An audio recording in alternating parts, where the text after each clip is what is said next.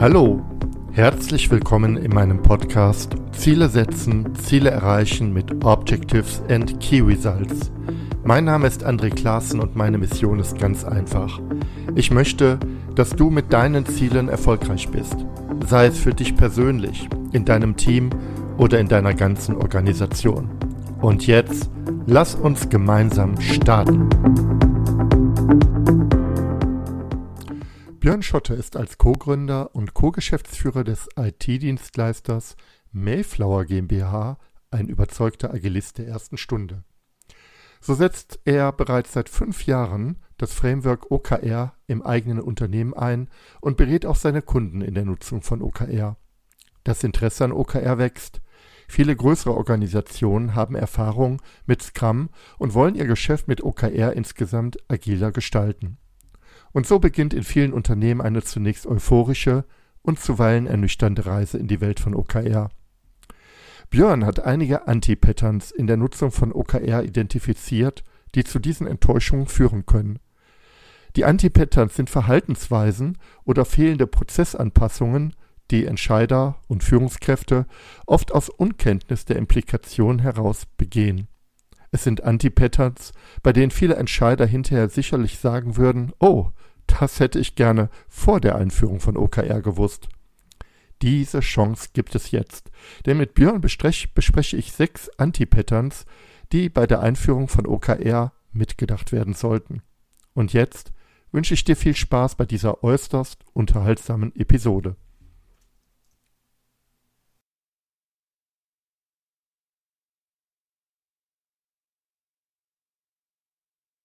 Ja, hallo Björn. Ich freue mich riesig, dass wir uns heute treffen und uns über das Thema Objectives in Key Results und ähm, im Kontext von Management und Führungskräften unterhalten. Also ich habe mir aufgeschrieben, was ein ja, Manager oder eine Führungskraft über OKRs gerne wissen würden oder was diesen ganzen Einführungsprozess erfolgreicher und ergiebiger macht, wenn ich als Führungskraft auf bestimmte Punkte achte. Aber bevor wir einsteigen, Björn, stell dich kurz einmal vor, wer bist du, was machst du, was treibt dich an und dann gehen wir auch ins Gespräch. Hallo André, vielen Dank und danke für die Gelegenheit, hier zu sprechen und mit dir den Podcast äh, zu bestreiten. Mein Name ist Björn Schotte, ich bin einer der Mitgründer und Geschäftsführer der Mayflower GmbH. Wir sind ein IT-Dienstleister für Individualsoftwareentwicklung. Und ähm, die Zuhörer werden sich jetzt fragen, okay, was haben die jetzt mit OKR zu tun? Naja, ist ganz einfach. Wir arbeiten schon seit langer, langer Zeit agil, nämlich seit 2005. Da kommen also eine ganze Menge Erfahrungsjahre zusammen. Wir sind dann quasi volljährig sozusagen. Und über die Zeit, wenn man mit großen Konzernen zusammenarbeitet und digitale Produkte entwickelt, äh, hat man natürlich auch einen gewissen äh, eine gewisse Idee davon, was agile Softwareentwicklung, agile Produktentwicklung denn bedeutet. Und da geht es viel natürlich auch um Strategie. Und wie du ja auch weißt, durch deine Tätigkeit, viele Unternehmen ähm, springen seit geraumer Zeit auf den OKR-Zug auf und sagen, na ja, wir arbeiten doch schon irgendwie nach Scrum oder sonst irgendwie agil, da passt doch OKR wie die Faust aufs Auge. Und wenn wir uns dann mit Management auseinandersetzen im Rahmen unserer OKR-Beratung und ähm, versuchen, dem Unternehmen und den Managern zu helfen, OKR tatsächlich auch in einem echten agilen Sinne, also im Sinne der agilen Prinzipien und Werte einzusetzen, dann sehen wir da natürlich auch eine ganze Menge Anti-Patterns und können uns immer gut erklären, warum das bei den äh, Unternehmen nicht so gut funktioniert oder sie teilweise das Gefühl haben, sie scheitern, obwohl es eigentlich an anderen Dingen liegt. Und ich bin froh, dass wir jetzt die Gelegenheit haben, da einfach mal ein bisschen einen fokussierten Blick drauf zu werfen, was man denn im Leadership und auf C-Level-Ebene denn alles so beachten sollte. Ja, dann steigen wir mal ein in das Thema und ich überrasche dich mit einer unvorbereiteten Frage. Ähm, das kommt jetzt einfach aus der Ausführung heraus. Ähm, setzt ihr denn selbst OKR ein bei MyFlower? Ich vermute mal ja. Und wie sind denn so eure Erfahrungen mit diesem Framework? Ja, wir bei Mayflower nutzen natürlich auch OKR und zwar schon seit sechs Jahren. Das heißt, wir haben einen großen Erfahrungsschatz da, dahinter und ähm, du hast ja gefragt, wie, wie läuft's bei uns? Und da muss man ganz ehrlicherweise sagen, es läuft sehr gut und es läuft auch mal nicht so gut. Und ich persönlich finde das gar nicht so schlimm, weil ich verstehe OKR als ein Lernwerkzeug für die Operationalisierung von strategischen Ideen und Vorhaben. Das bedeutet, dass natürlich wir als Unternehmen und natürlich auch unsere Teams immer danach bestrebt sind, die OKRs, die das Unternehmen möchte und auch die Contributions, die die Teams haben, um dieses OKR-Ziel zu erreichen, dass wir alle das ernst nehmen. Und gleichzeitig ist es so, wie in einem Scrum-Prozess, wie in einer normalen Entwicklung, dass man vielleicht manchmal Dinge nicht erreicht. Und dann gucken wir halt nach, ganz gemäß dem Inspect- und Adapt-Mechanismus, warum war das denn nicht erreicht? Warum haben wir unsere Key Results nicht in dem Maße erreicht, wie wir uns das vorgestellt haben und versuchen dann für den nächsten Zyklus entsprechend zu lernen? Gleichzeitig ist es auch so, wir haben sehr enthusiastisch mit quartalsweisen OKR-Zyklen angefangen, sind dann irgendwann auf einen Zeitraum von vier Monaten umgeschwenkt. Man kann durchaus sagen, in der Community hat sich auch durchaus so ein Zyklus von vier Monaten etabliert. Der Grund bei uns für den Wechsel war ein ganz banaler. Wir haben natürlich äh, ganz normal so im Kalenderjahr angefangen und dann bist du so in Quartalszyklen drin und dann stellst du fest, oh hoppla, äh, letztes ja. Quartal Weihnachten, da fehlt ja die eine Hälfte von dem einen Monat und die andere Hälfte dann vom nächsten Monat, vom Januar das ist vielleicht nicht so geschickt, da ausgerechnet zum 31.12. das letzte Quartal enden zu lassen. Und dann haben wir gesagt, naja, okay, lass uns vielleicht einen Vier-Monats-Zyklus machen, der dann bis Ende Februar das Ganze überbrückt. Das war tatsächlich der banale Grund. Und gleichzeitig ist es so, dass ja auch mit OKR ein bisschen mehr Arbeit auf einen zukommt, weil man für die Strategieplanung auch in den Teams einfach auch ein bisschen Meetingzeit hat, ähm, um sich Ideen zu überlegen. Und das schlägt dann natürlich auch mit rein. Also summa summarum, kann ich sagen, ähm, ich glaube als Unternehmer nach wie vor an das Strategiewerkzeug OKR und würde es auch nach wie vor jedem empfehlen, das zu nutzen, weil vom Grundsatz her OKR als Framework im agilen Wertesystem, Wertekanon, was Partizipation betrifft, was die Aktivierung der ganzen Mannschaft betrifft für strategische Umsetzung, dass das wirklich äh, aligned ist an der Stelle mit den Ideen dahinter, dass man aber tatsächlich ähnlich wie bei Scrum ähm, umsichtig sein sollte, was die Umsetzung betrifft, weil die ist tatsächlich nicht ganz einfach. Ja, mir gefällt, dass ähm, das, was du zu Beginn gesagt hast, dass es für euch ein auch ein Lernwerkzeug ist und dass es nicht darum, darum geht, die Key Results alle auf 100 Prozent zu heben, sondern einfach auch, ähm, auch bei einer Nichterreichung von Zielen, das einfach als Anlass zu nehmen, zu schauen, okay, was haben wir gelernt und was können wir oder müssen wir verändern? Und ähm, das gefällt mir sehr gut. Ich habe noch mal eine Frage zu euch, bevor wir dann aufs Thema schwenken. Ähm, wie viele Mitarbeiter seid ihr und wie viele OKRs habt ihr? Super Frage. Aktuell sind wir etwas über 100 Mitarbeiter und wir haben ein Company OKR-Set. Ah ja. Das heißt, die Teams hm. haben jetzt keine, ne? Doch, die Teams haben, äh, haben auch, ach so, du hast nach der Gesamtsumme gefragt. Ja, ja. Ähm, also vom Grundsatz her, und das ist mir gleich wichtig zu Beginn zu sagen, ich empfehle Unternehmen auch in größerer Größe, es sei denn, ihr seid Google, liebe Zuhörer da draußen, von der Größe und Komplexität, empfehle ich tatsächlich auf Top-Level-Ebene exakt ein OKR-Set. Ja, ja. Das heißt, ein Objective mit vielleicht drei, maximal fünf Key Results und nicht, wie man es teilweise in Literatur sieht, naja, drei, vier Objectives und dann drei bis fünf Key Results. Aus einem ganz einfachen Grund, weil das schafft Fokus auf Unternehmenslevelsebene, weil wir sagen, OKR ist tatsächlich ähnlich wie Kanban auch ein Change-Werkzeug, ja. ein Werkzeug, um Change herbeizuführen. Was ist die eine große Veränderung für mein Unternehmen, die ich für die nächsten drei bis vier Monate tatsächlich avisiere? Ja. Wo möchte ich anders sein? wenn ich in vier Monaten zurückschaue, was habe ich dann anders erreicht und die Key Results dienen dazu, das zu untermauern. Und dann ist es so, dass ähm, wir sagen, wir sind jetzt nicht aufgeteilt in einzelne Bereiche, Abteilungen und so weiter. Da kann man vielleicht noch mal einen Unterschied machen, gerade jetzt als größeres Industrieunternehmen zum Beispiel, großer Konzern, dass man sagt, okay, dann hat man halt vielleicht Bereichs-OKRs und unterhalb dieser Bereichs-OKRs tragen die Teams dann zu den entsprechenden Zielen bei. Das kann sinnhaft sein, allerdings auch da gleich erst das Anti-Pattern. Das kann auch dazu führen, dass man auf Bereichsebene kein gutes Alignment ja. zwischen den einzelnen Divisionen hat. Das heißt, auch hier ist das Horizontal Alignment zwischen den Divisionen so wichtig. Und warum ist es wichtig? Weil ich natürlich ähm, erreichen möchte, dass ich nicht lokal ausschließlich optimiere, sondern auch eine globale Optimierung im Sinne der Gesamtstrategie habe. Ja.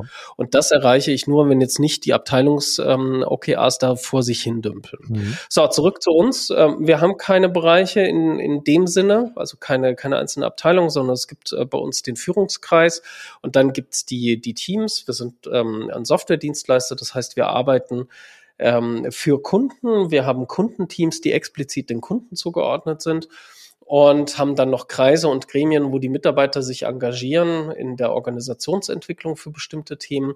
Und was wir sagen können, ist, dass die Kreise und Gremien durchaus ähm, OKRs ähm, haben und beitragen dass den Projektteams es manchmal etwas schwer fällt, OKRs zu finden, Team-OKRs, was aber ganz natürlich ist, weil sie natürlich in so einem Dilemma drinstecken. Auf der einen ja. Seite sollen sie das tun, was für den Kunden sinnvoll ist, auf der anderen Seite brauchen wir als Unternehmen auch eine strategische Entwicklung. Und da hat sich dann bei uns etabliert, dass wir einerseits auf Team-OKR-Seite, wenn es jetzt ein Kundenteam ist, schauen, wie können wir ähm, die strategische Weiterentwicklung, die wir als Mayflower für unseren Kunden machen wollen, wie wir den Kunden auch weiterentwickeln wollen in der Zusammenarbeit, dass wir das in OKRs kodifizieren oder auf der anderen Seite einfach auch tatsächlich schauen, ob wir über die Slack-Time, die wir haben, also unsere Mitarbeiter sind nicht zu 100 Prozent für die Kunden tätig, ob wir über die Slack-Time tatsächlich ähm, Ideen schaffen können, die dann auf die Company OKRs einzahlen.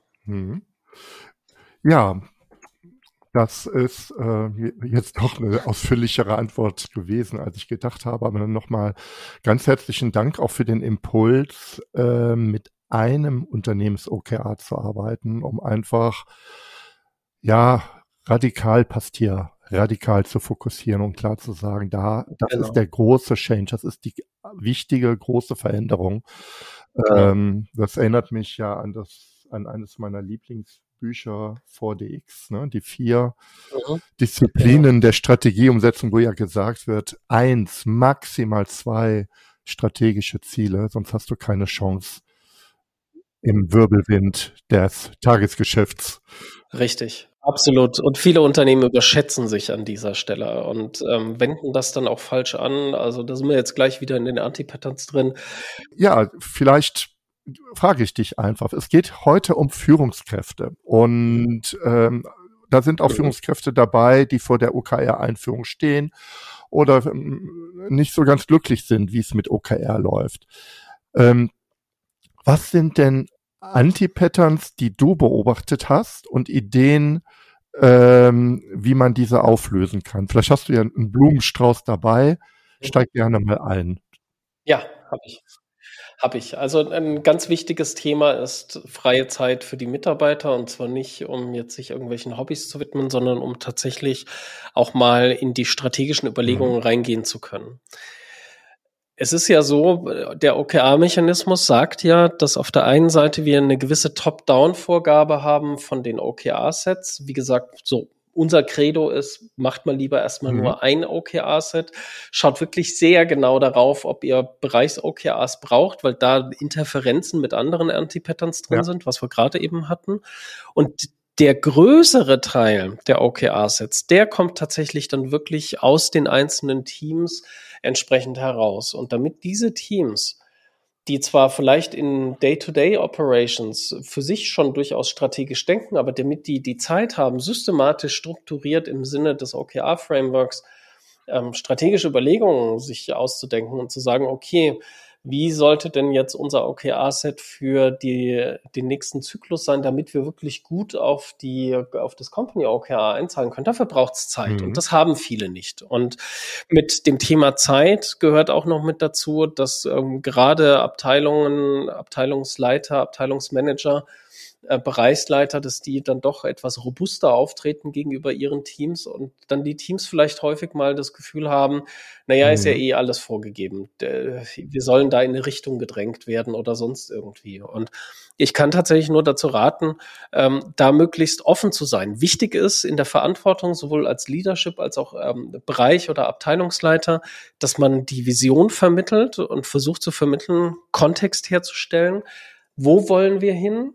Warum wollen wir dahin? Und warum brauchen wir eure mhm. Mithilfe, liebe Teams? Das sind die wichtigsten Fragen und das muss klar hervorkommen und den Rest sollten die Teams erledigen. Und das kommt so ein bisschen mit einher mit dem, was ich vorhin meinte, Lernwerkzeug. Ja, natürlich kann es sein, dass die Teams vielleicht mal daneben liegen und 100% Zielerreichung ja. gibt sowieso nicht, ja. kommen wir vielleicht auch noch drauf, weil Key Results sind keine KPIs und ähnliches. Also das ist, glaube ich, so ein, ein mhm. wichtiges Anliegen. Also ich nehme jetzt mit freie Zeit, damit überhaupt mit OKR sinnvoll gearbeitet werden kann. Und ähm, so habe ich das verstanden. Aber korrigiere mich gerne, Björn, wenn ich was falsch verstehe. Und ja, die Rolle der Führung, die ganz wichtige Rolle der Führung ist die Kommunikation der Vision beziehungsweise der Company Goals, also was das, was aus Führungssicht ähm, der Rahmen ist für die nächste Zeit. Genau. Und die Teams können dann mit dieser Geschichte und den, den Hintergründen eigene OKRs entwickeln. Genau. Und ich glaube, glaub, wichtig an der Stelle ist tatsächlich auch nochmal wirklich gezielt drauf zu schauen, wie intensiv kommunizieren wir denn die Ziele, die wir haben, ins Unternehmen hinein? Und ähm, weiß Gott, äh, wir von Mayflower sind da absolut nicht perfekt. Wir könnten das sicherlich äh, von Managementseite aus noch häufiger kommunizieren, aber ich glaube, dass es einfach wichtig ist, dass man auch im Unternehmen regelmäßig über die OKRs redet und zwar nicht im Sinne eines Reportings, was man ja häufig hat bei dem allgemeinen firmenübergreifenden mhm. OKR-Check-In, wo man sich vielleicht zweiwöchentlich zusammentrifft, Updates bekommt, wo stehen wir denn gerade mit unserer Zielerreichung als Unternehmen insgesamt, sondern dort auch wirklich ähm, guckt, und zwar im Schwerpunkt nicht nur auf das, nicht auf das Reporting, sondern wirklich schaut, was sind denn Impediments zum Beispiel. Also so ein, so ein Check-in ist eine wunderbare Gelegenheit, dass die Teams auch Impediments auf, aufgreifen können, aufwerfen können im Zusammenhang mit der strategischen Umsetzung. Also ähnlich wie wir das aus dem operativen Scrum-Prozess her kennen, wenn es Impediments gibt, ähm, wo dann geschaut werden muss, dass das Team an sich arbeiten kann.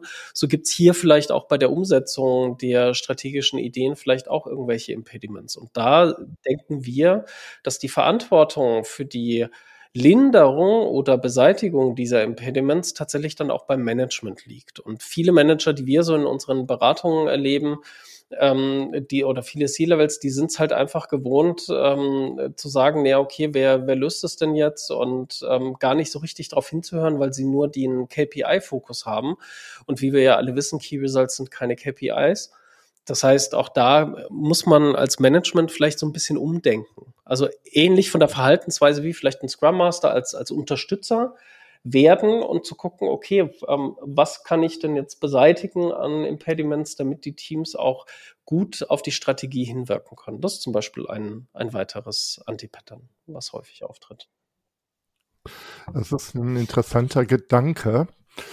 Ähm, Björn, dass du sagst, eigentlich damit dieser agile Gedanke ähm, wirksam werden kann, muss ich als Führungskraft in diese Unterstützung denke rein. Das heißt also, ich habe einerseits, das war ja das erste Anti-Pattern, die Aufgabe, diesen, diese Kommunikation aufzumachen, den Bogen aufzuspannen, wo möchten wir hin?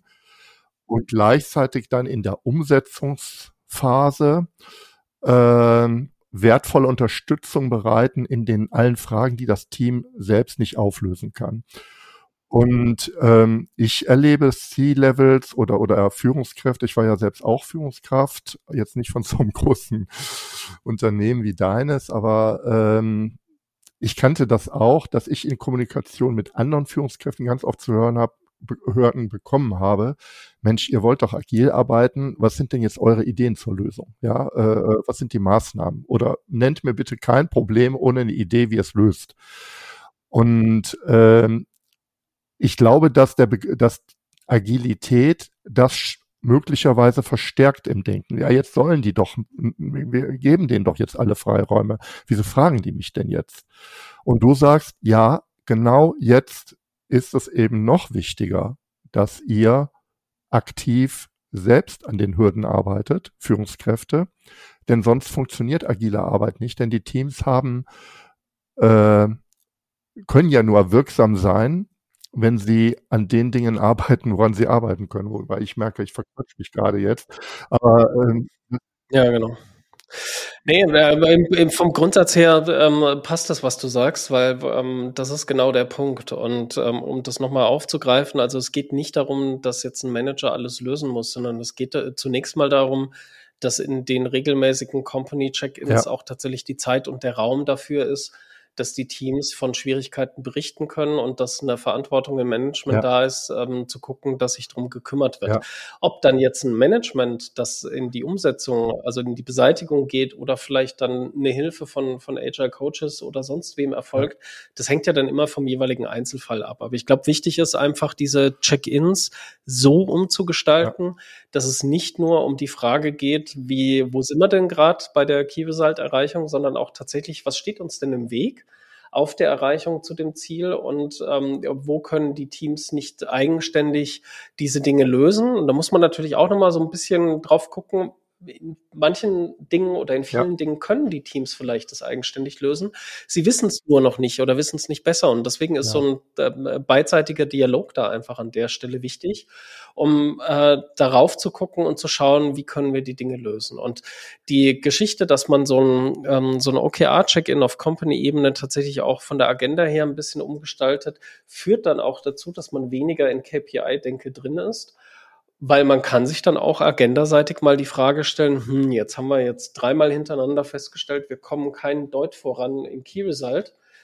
Dann kann man doch mal drüber nachdenken, ja. ob das Key Result das Richtige ist. Haben wir uns da das richtige Ziel vorgenommen? Haben wir uns die richtige Menge vorgenommen? Und wenn ich sowas dann in, in den Beratungen vorschlage, dann ähm, guckt, äh, gucken die Führungskräfte mich und meine Kollegen ähm, dann immer ein bisschen äh, komisch an und sagen, ja, wie äh, Kiebesalz mitten im Zyklus ändern, natürlich. das geht doch gar nicht. Und wir dann sagen, ja, natürlich mhm. geht das. Wenn wir doch feststellen, das funktioniert nicht, dann müssen wir gucken, woran könnte das denn gelegen haben. Dann müssen wir ein paar Hypothesen bilden und dann ist es durchaus legitim zu sagen und sich einzugestehen, na, war vielleicht auch auch nicht die gute Richtung. Ähm, jetzt nehmen wir ein anderes Key Result, was vielleicht im Rahmen dieser Reflexion darüber plötzlich quasi aufgedeckt wird, wo man sagt, okay, wir haben jetzt plötzlich eine andere Metrik, die viel besser zu messen ist und die viel besser zu der Zielerreichung passt, zu dem Objective, die wir eigentlich haben wollten.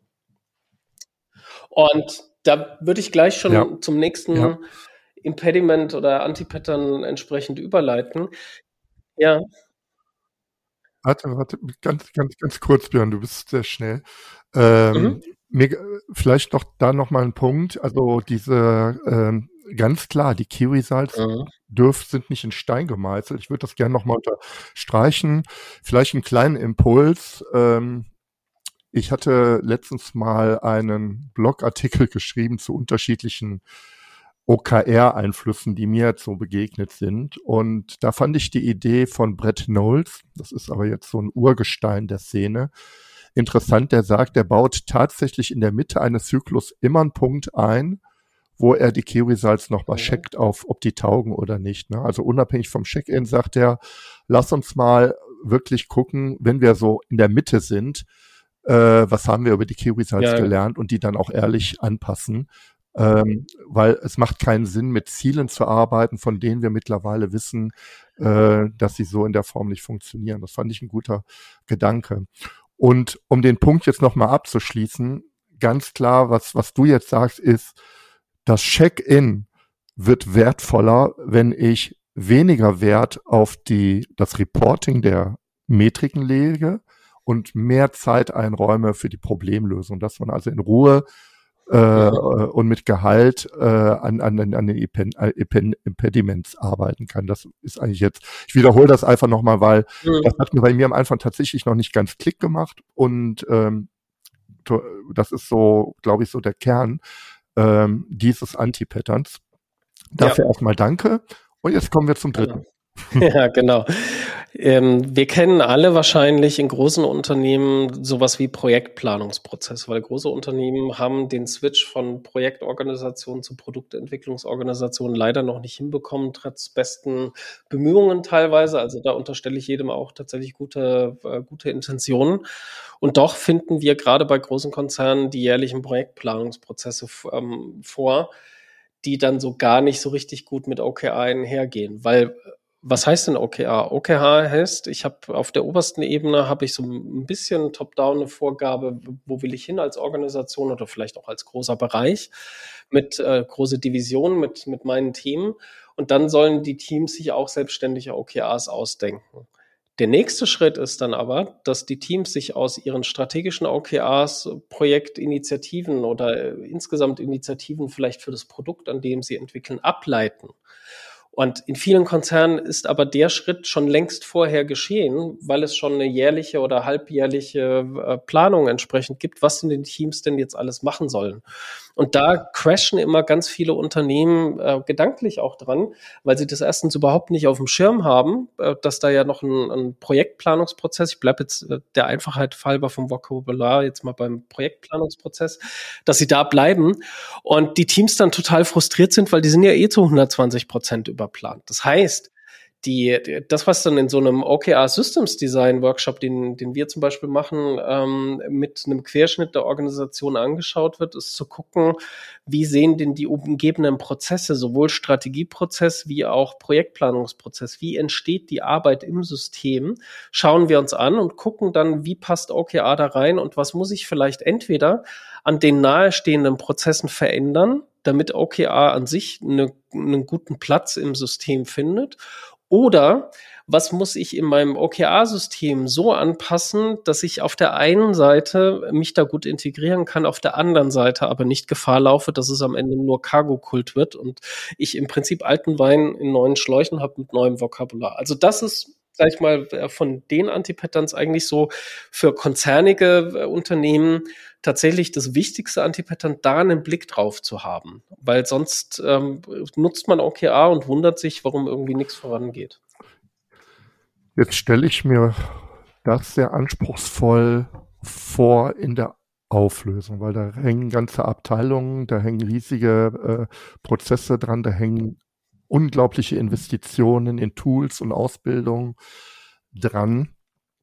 Und jetzt sagst du, ähm, ja, ähm, wenn wir mit OKR arbeiten wollen, dann müssen wir eigentlich verändern. Und eigentlich reden wir ja bei der Veränderung ähm, schon, wo ist denn der Ort der Wahrheit jetzt? Und äh, äh, vielleicht kannst du das nochmal mal auflösen, wie eine Organisation, die jetzt in einem Multiprojekt-Planungsprozess ist, der, da, da, da hängen Budgets dran, da hängen Ressourcen dran, da hängen ganz wichtige unternehmerische Entscheidungen dran und der OKR-Prozess, wie, wie du sie etwas näher bringst. Ja, ich sage ja nicht, dass das sofort aufgelöst wird, aber dass du sagst, okay, ich öffne mal eine Tür, damit das ein bisschen besser zusammenspielt.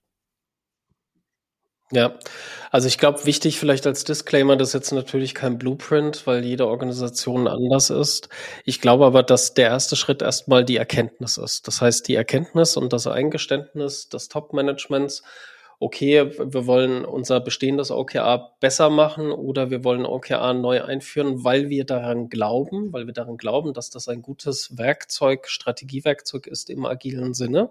Das ist schon mal die erste Erkenntnis. Die zweite Erkenntnis ist, dass man feststellt und sieht, okay, damit wir das gut implementieren können, müssen wir irgendwie schauen, wie wir das entweder in bestehende Prozesse gut integrieren können oder wie wir bestehende Prozesse adaptieren können bestehende Prozesse adaptieren könnte zum Beispiel bedeuten, das, was viele große Unternehmen schon bereits tun, aber immer noch viel zu wenige ähm, gemacht haben, dass man wegkommt von einem Jahresplanungsprozess hin zu einem zum Beispiel quartalsweisen Planungsprozess, was die Projektinitiativen betrifft oder einem viermonatlichen. Und dann bin ich schon wieder relativ nah dran an einer gewissen Grunddynamik, ähm, die ich mir erlauben und einhandeln kann. Und dann kann ich wiederum auch sehr viel leichter versuchen, OKR entsprechend damit ähm, dann parallel ähm, zu integrieren an der Stelle, weil OKR betrifft ja eher den strategischen Teil, den strategischen Aspekt. Unternehmen, die es schon geschafft haben, auf einen Produktentwicklungsprozess in Anführungszeichen ähm, umzudenken, die werden es sowieso einfacher haben mit OKRs, weil da das Empowerment schon viel stärker bei den Produktentwicklungsteams ist. OKR wiederum kann den konzernigeren oder den noch nicht in Produktentwicklung angekommenen Unternehmen tatsächlich dabei behilflich sein, die unterschiedlichen Sichten, die es so gibt, Also keine Ahnung, ähm, es gibt äh, eine eigene Abteilung, eigenen Bereich für Ide Ideation, Konzeptionierung und ähnliche Geschichten, die stärker miteinander zusammenzubringen auf der strategischen Denke, weil durch das Horizontal Alignment du gezwungen bist, dich auch mit den Zielen des Nachbarbereichs und der Nachbarabteilung auseinanderzusetzen. Das finde ich ist eine wesentliche Stärke von OKR in Unternehmen, die noch nicht wie so ein kleines Internet-Startup auf der grünen Wiese gewachsen sind und mit allen modernen Produktentwicklungsmethoden im Agilen aufgewachsen sind. Und äh, ich glaube, in dem Sinne zu versuchen, diese Planungszyklen zu verkürzen und tatsächlich dann auch zu schauen, dass man wirklich in diese Empowerment-Routine gerät, wo man sagt, okay, jetzt müssen wir gucken, wie schaffen wir es, dass unsere Produkte, die wir haben, dass die möglichst eigenständig von den Menschen im Unternehmen entwickelt wird. Wie schaffen wir es, dass wir einzelne Produktentwicklungsteams vielleicht bilden können, auch wenn die in unterschiedlichen Abteilungen nach Organigramm organisiert sind. Das sind dann die wesentlichen Fragen und jetzt kriegst du auch den Bogen, warum ich am Anfang auch gesagt habe, OKR ist durchaus auch ein Change Management Werkzeug, weil es eben darum geht, diesen Change herbeizuführen. Und wenn ich das erkenne, dann kann es auch hilfreich sein, ähm, OKR mit OKR einzuführen. Das bedeutet, sich OKR Objectives zu geben auf Company-Ebene, die zum Beispiel darstellen, dass man ein, ein paar Experimente durchführt für einen veränderten Produktentwicklungsprozess. Das kann auch ein valides OKR auf Company-Top-Ebene sein. Also generell finde ich es tatsächlich hilfreich, OKRs auch für den, für große Change-Initiativen zu nutzen. Ähm, aber mhm. wie, wie, gesagt, es gibt kein Blueprint, weil das ist jetzt hier eine sehr starke Vereinfachung, die wir vornehmen. Aber ich finde ähm, den Gedanken schon sehr gut. Ich wiederhole das mal so aus meinem Verständnis zu sagen. Erstmal muss Klarheit sein, warum wir OKR einführen und welches strategische Problem oder welche Herausforderungen oder Chancen wir damit greifen und gleichzeitig zu sagen, wenn ich noch auf einer Projektorganisation bin und in dieser klassischen Jahresplanung mich bewege, dann diese Idee, ich nenne es mal Herzschlag des Unternehmens, ähm, da hinzukommen, dass ich sage, ich, ich versuche halt in eine kleinere, agilere äh, Form reinzukommen und wenn ich diese Synchronisation tatsächlich herstellen kann, vielleicht auch genau mit den Trimestern und gar nicht mit den Quartalen bei großen Unternehmen, dann habe ich die ersten Chancen, äh, beide Ansätze nach und nach zu verzahnen. Das finde ich ganz gut. Ja. Ja, genau. Und weil du gerade von Vereinfachung gesprochen hast, man darf dann nicht den Fehler begehen zu sagen, naja, dann gucken wir uns doch mal die aktuelle Projekt- oder Product Roadmap an und um ziehen uns daraus mal. Okay, um Gottes Willen. Ja, äh, das ist ein eigenes schon erlebt, ähm, äh, dass ich mir aus äh, ja, genau. Projekten, genau. Epics oder was auch immer OKRs bastle. Ja, und jetzt, jetzt schlage ich schon, jetzt möchte, ja, und gleichzeitig möchte ich aber einen versöhnlichen Ton jetzt hier anschlagen. Erstens, ähm, es ist verständlich und natürlich, dass ja. dieser Reflex erfolgt. Und ähm, ich bin ja mehr pragmatisch auch durchaus unterwegs und sage, na ja, zu Beginn es ist vielleicht nicht ganz schlecht, da reinzukommen. Das Wichtige ist, um, also um überhaupt in die OKR-Systematik reinzukommen, das Wichtige ist zu erkennen, dass man das durchführt und dass wir vielleicht für den nächsten Zyklus das anders handhaben wollen. Also weißt du, es kommt ja immer so ein bisschen drauf an, wo, wo springe ich denn jetzt auf den Zug auf? Springe ich auf den Zug auf, weil das System, weil die, die, der Zug jetzt abfährt, weil er erst beginnt zu fahren? Oder ähm, springe ja. ich mittendrin irgendwie auf den Zug drauf? Und sind wir mal ehrlich, die meisten Unternehmen befinden sich einfach im Business, das heißt im Doing. Niemand fängt äh, sofort bei Null entsprechend an und dementsprechend kann man da, glaube ich, versöhnlich sein und sagen, es ist eine schlechte Idee, bitte auf gar keinen Fall machen. Und wenn ihr es trotzdem tut, dann sorgt bitte spätestens beim nächsten Zyklus das dafür, dass ihr es anders Verstehe mich nicht falsch. Also äh, äh, am Ende ist es ist ja auch ein Kanban-ähnlicher Change-Idee, dass man sagt, wir, wir, wir fangen gerne auch mal da an, wo wir stehen. Und wenn wir von Konzepten überzeugt sind, lass sie uns auch ausprobieren und daraus lernen. Es kann ja, mag ja sein, dass es auch Organisationen gibt, wo das eine gute Idee ist. Ähm, ich sage das deshalb, weil das so selten thematisiert wird, dass dieser Bottom, diese Bottom-up-Idee, äh, ich nehme jetzt meine drei wichtigen Projekte und, und mache da eine OKR-Überschrift draus, dass die ähm, letztendlich die diese dieses Change diese Change-Möglichkeit von OKR einfach sabotiert, weil dann bin ich nicht mehr im Change, sondern ich bin genau auf der Schiene, wo ich gerade bin, äh, habe da ein OKR drauf und das wirkt auch plausibel und ist auch alles super.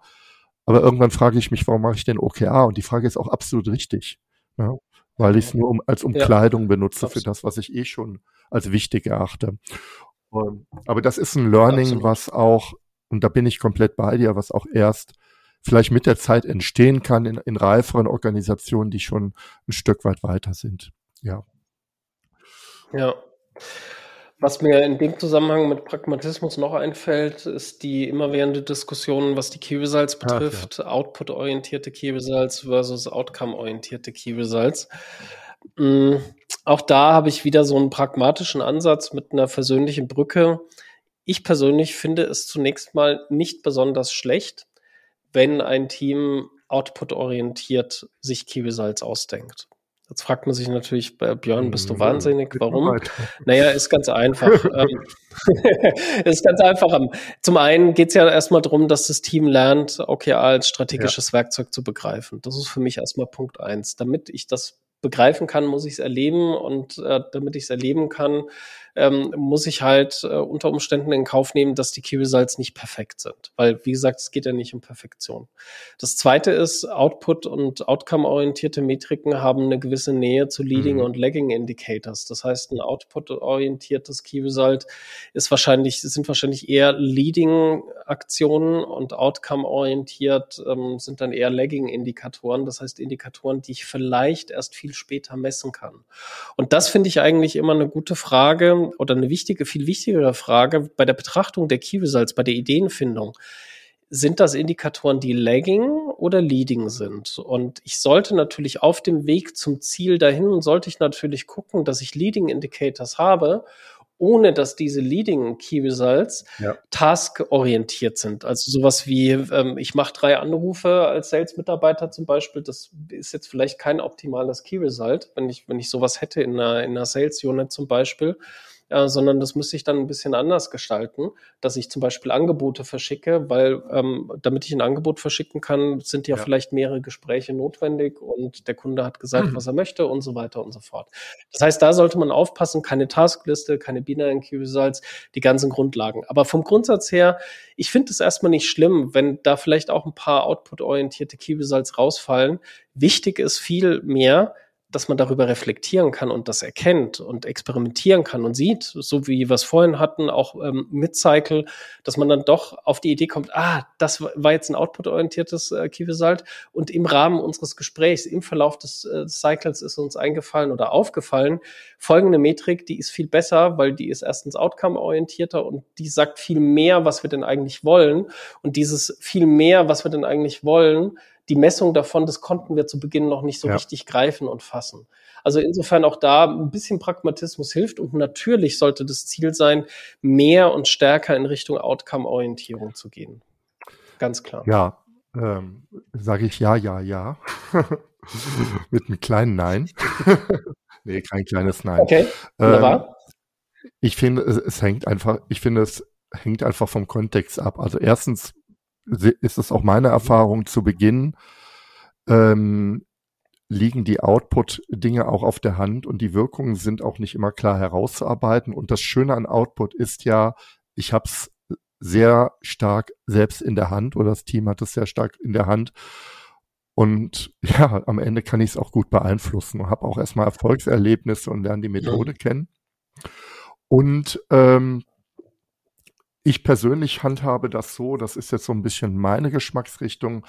Ich finde diese ähm, Wirkungsorientierung unglaublich wichtig, so auch als Denkmodell. Was will ich eigentlich damit verändern? Was ist denn anders, wenn das, was wir tun, der durchschlagende Erfolg wird? Also das heißt also, das Denken in Outcomes finde ich auch interessant, auch wenn es lagging ist und ich es nicht in diese Frühindikatorenzone mhm. reinkriege damit einfach klar ist, aber am Ende des Tages ist das die Wirkung, die wir eigentlich erreichen wollen. Auch wenn wir jetzt damit leben müssen, dass ja, sie ja. vielleicht in den ersten vier Wochen nicht, ja, ausschlägt, weil wir einfach nicht delivern können oder es irgendwelche Gründe gibt dafür.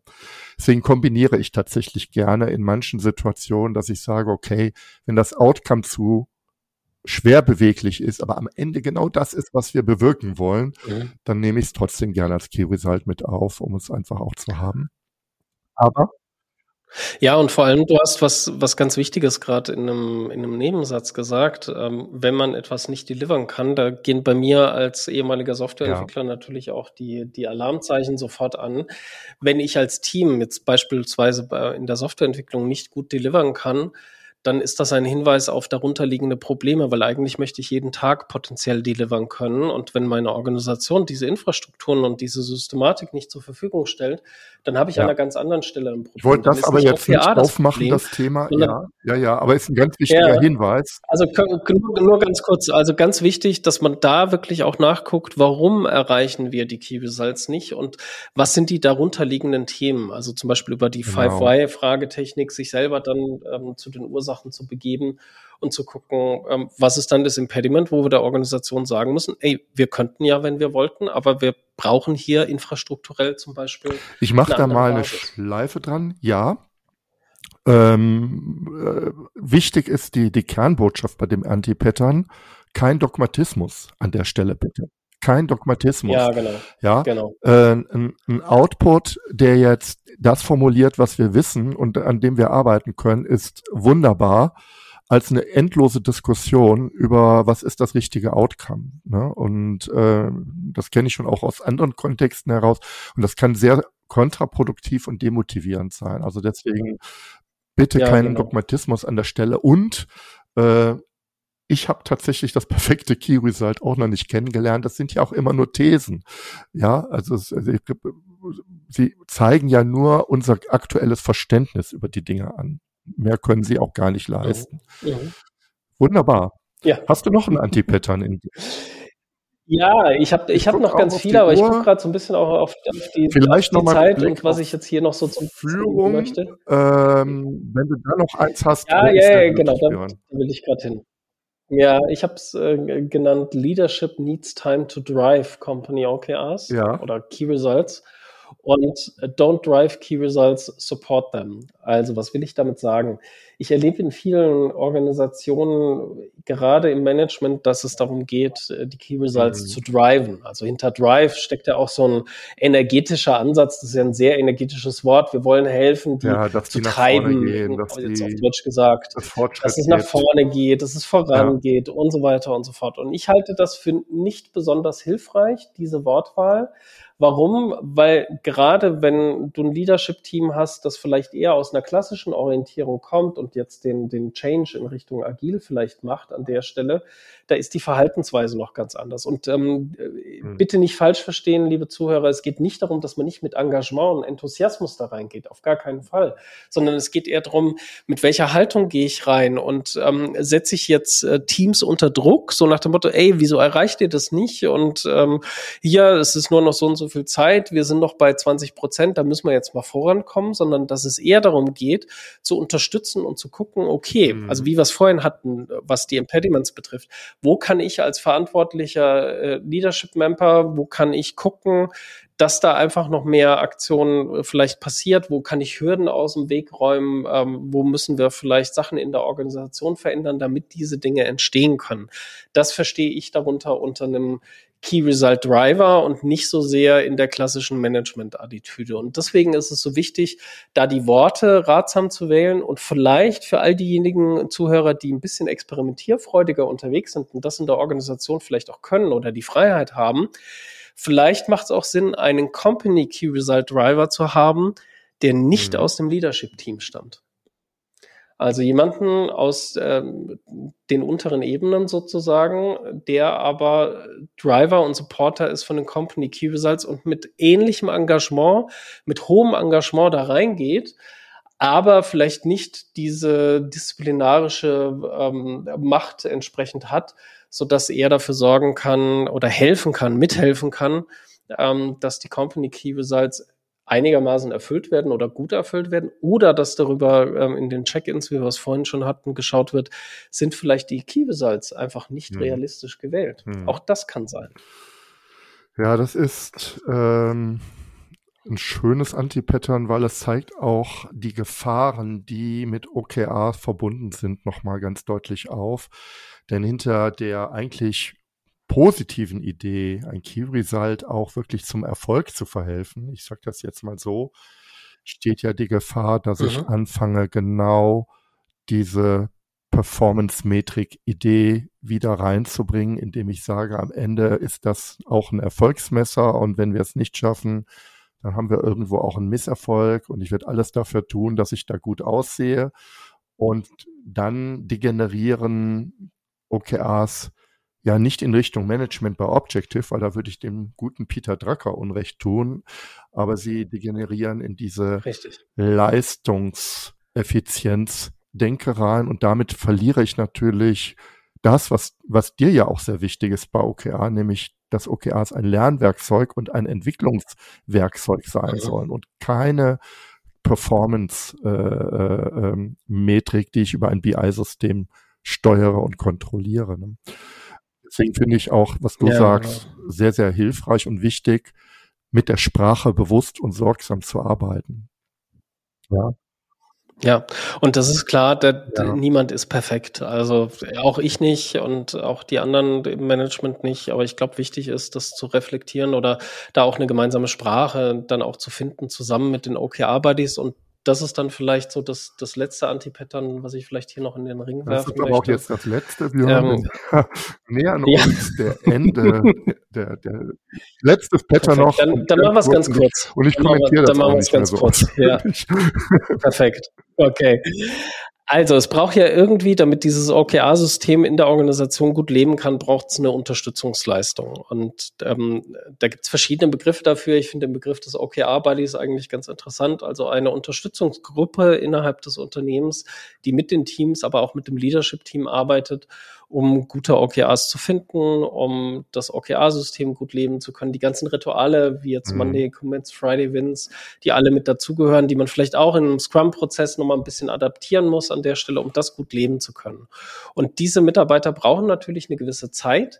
Das ist aus unserer Erfahrung heraus nicht so viel. Das wird am Anfang ein bisschen mehr Zeit beanspruchen und dann geht das aber, dass sich die Gruppe synchronisiert, mit den Teams redet und ähnliches, um ins Coaching zu gehen. Und wir haben schon viele Unternehmen erlebt, die OKR einsetzen wollen, aber gar nicht auf dem Schirm hatten, dass es eben so eine Unterstützungsgruppe benötigt, damit das mhm. innerhalb des Unternehmens auch wirklich tragfähig wird. Und da möchte ich einfach nur eine Lanze dafür brechen, ähm, dass die Unternehmen da auch im Unternehmen ähm, eine Gruppe finden und Zeit dafür vorsehen, damit eben das System auch ähm, von sich mhm. aus gut leben kann.